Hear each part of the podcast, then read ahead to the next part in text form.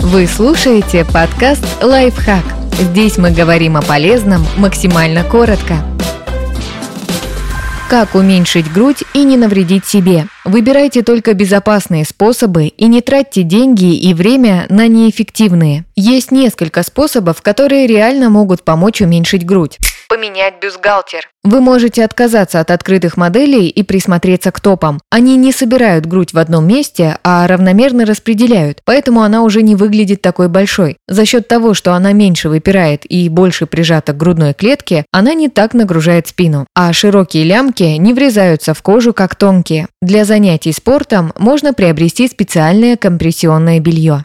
Похудеть. Худеть в каком-то определенном месте невозможно, так что придется действовать комплексно. Если у вас есть лишний вес и вы начнете его снижать, жировая прослойка во всем теле станет меньше, а значит размер груди тоже изменится.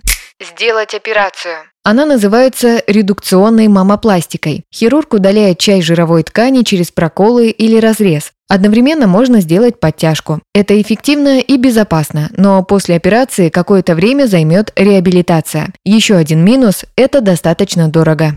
Чего лучше не делать, чтобы уменьшить грудь? Во-первых, не стоит утягиваться. Это опасно. Чтобы уменьшить грудь, кто-то затягивает ее бинтами, тканью или даже скотчем. Это сразу дает видимый результат, но может быть опасно. Могут появиться ссадины, которые могут воспалиться при попадании бактерий, станет тяжело дышать, будет болеть голова и спина, в груди могут появиться доброкачественные и злокачественные опухоли. Во-вторых, не стоит есть льняные семена, они не помогут. Льняные семена содержат фитоэстрогены. Это растительные вещества, которые напоминают женские половые гормоны, но с меньшей биологической активностью. Они связываются с эстрогеновыми рецепторами в груди, но не стимулируют рост. Поэтому в теории льняные семена могли бы уменьшить размер груди, но нет исследований, которые бы это подтвердили, так что способ вряд ли поможет. В-третьих, не нужно делать компрессы, это неэффективно. Существуют разные рецепты настоев, например, из головок зеленого мака, которые нужно прикладывать к груди как компресс. Эти способы помогают так же, как капуста для увеличения. Нет никаких исследований, которые бы подтвердили их эффективность.